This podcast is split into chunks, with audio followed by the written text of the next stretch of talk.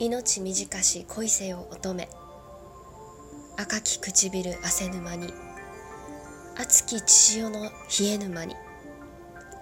明日の月日はないものを。命短し恋せよ乙女。いざ手を取りてかの船に。いざもうゆる方を君が方に。ここは誰も来ぬものを。命短し恋せよ乙女。波に漂う船のように。君が山手を我が肩に。ここには人目もないものを。命短し恋せよ乙女。黒髪の色汗沼に。心の炎消え沼に。今日は再び来ぬものを。どうもになこです。突然子宮が湧いて。っていうのはそうです。今日はあるマシュマロをいただきましてちょっと BGM を変えちゃうよ。はい。この皆さん一度は聞いたことがあるのではないでしょうか。命短し恋せよ乙女というフレーズ。このフレーズはねいろんな作品でパロディだったり文字ってタイトルにされてたりこうするやつかなって思ってるんですけどじゃあもともとは何ぞっていうところで思いましてね調べました。そしたらこちらですね歌詞の冒頭の部分でございまして曲のタイトルは「ゴンドラの歌」という大正4年に流に出された歌謡曲ですね。で大正4年にから、まあ、流行していった曲の冒頭みたいなんですよね。で大正4年って1915年ということで100年以上前。著作権的にも消えてるやつらしいよっていうことでウィキペディアにも書いてあったから拝借して読んでみました。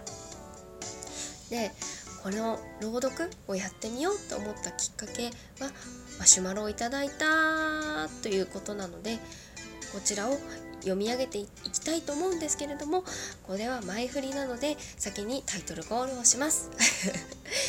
第40回「ニナコの二次元に連れてって」始まります。はいということでね一応タイトルコールはしましたけれども戻りまして。ちょっと遅くなりましたがマシュマロの、えー、ご紹介です。ご紹介をします。BGM が切れてしまった。あ切れてなかった。はいマシュマロ読み上げます。通勤途中にあになこさんの新しいのが上がっとると思って ASMR 回を聞いたのが私の間違いでした。車の音響がぼちぼちよく窓も閉め切っていたためささやき声が眠くなって今から出社なのにあくびが止まりません。かっこ笑い。今日寝る前に聞こうと思います。あと朗読会もウイロウリも好きでした。今度は詩の朗読とか聞きたいです。マシュマロありがとうございます。ちょっと今回お名前はねまあなかったラジオネームはなかったんですけれども本当にありがとうございます。いつもいただいてる方か新規の方かは分かりませんがこうやってリアクションをいただけるのは本当に本当に本当に本当に嬉しいです。ありがとうございます。というマシュマロをいただきまして今回この「ゴンドラの歌」の歌詞を読んでみたわけです。はい、皆さんこの歌詞大正5年100年以上前の歌詞にかかわらずこうイメージが湧きませんか、まあ、言葉が簡単だし昔っぽい口調もそんなに感じないかなと思いまして。うんいいよね。でその前にちょっと ASMR の話挟んでもらったんでそれでお答えしたいんですけど。そうここへねうまくいってたみたいということですけど車の音響で聞いたんですか？マジ恥ずかしいんですけど。いやでもなんか睡眠をね誘ってはいけない時間帯に車中にあの眠らそう眠らそうとしてすいませんでした。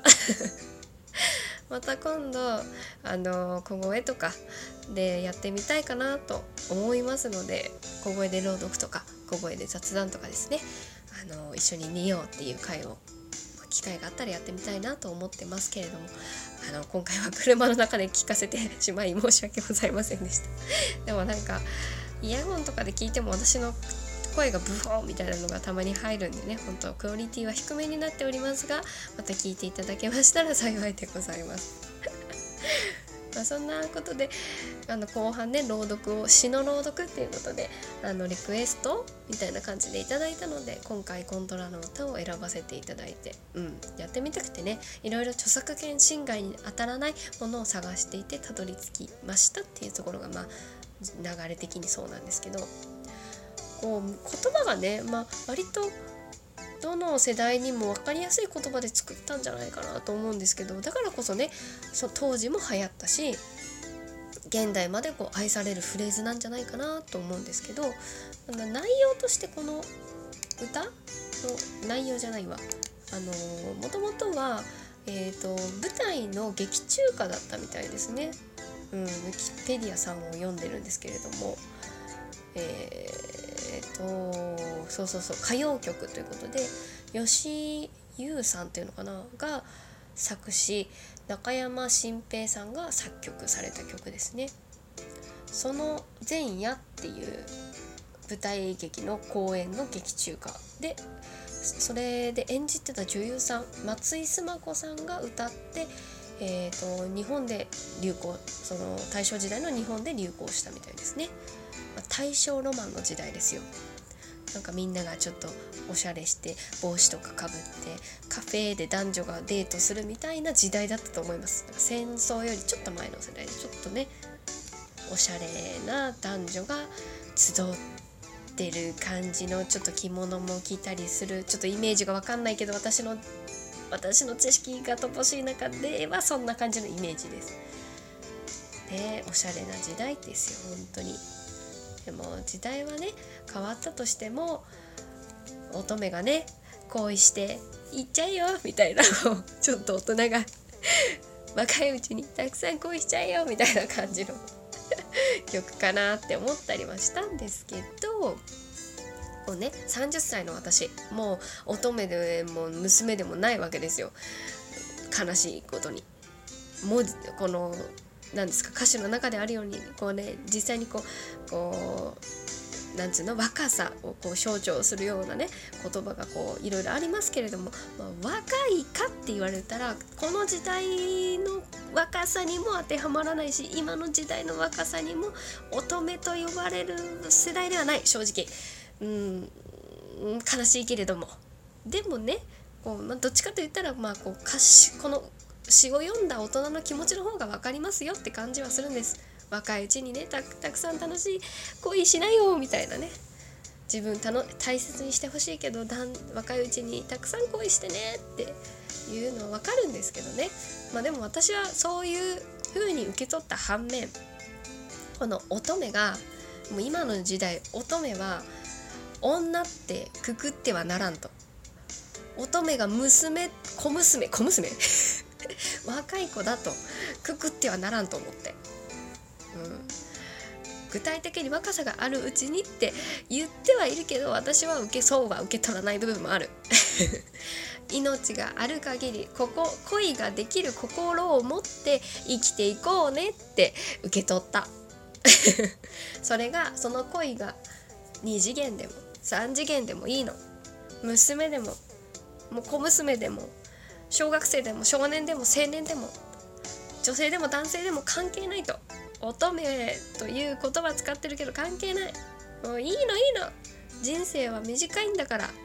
たくさんの人を愛したくさんのものを愛し楽しく生きていこうねって。私は受け取った。解釈して前向きにポジティブにシンキングをして いこうかなって思いましたっていうお話。うん。恋するって言うけど別にね相手が言ってなんぼじゃなくていいと思うの。あの食べ物に恋したっていいじゃない。恋っていう言葉だけどその恋という言葉を一つのこう表現として私は受け取りました。だからあの好きな推しに恋をしてもいいし本当にねほんと好きな人と恋をしてもいいし。でもなんかこの歌詞いいですよね。この時代も感じる部分もあるんですよね。なんかこう「君がやわでを我が肩に」なんかもうなんかもうキュンってしちゃう。なんかやわでってさなんかこう私セクシーかなって表現的に。多分ね若い張りのある柔らかいお肌のことを言ってるんだよね手の。だけどなんかこうちょっとセクシーに感じちゃうね。セクシー？セクシーとは違うか。なんかこうエッチと言いますか。なんだろうね。感じる。で私最後のところが好きなんですよ。あの明日の月日はないものをここには誰も来ぬものをここには人目もないものを今日は再び来ぬものこう念押しみたいな感じがするんです。だから恋しなよみたいな感じがね今日あれですよ。もう明日はないしここには誰も来ないし人目もないし今日はもう二度と来ないんだよ。みたいな急にね急にリアルこう押しこう押してくる感じ。嫌いじゃないです。好きです。ね。いいの。リアル3次元でも2次元でもね恋してキラキラ好きなことに向かい合って生きていけたらいいよねっていうそんな話にまとめてみたになこでございました。最後まで聞いていただいてありがとうございます。またリクエストあればマシュマロお気軽に送ってください。イエーイとかだけでも全然楽しいから嬉しいです。ではまた次回お会いしましょう。になこでした。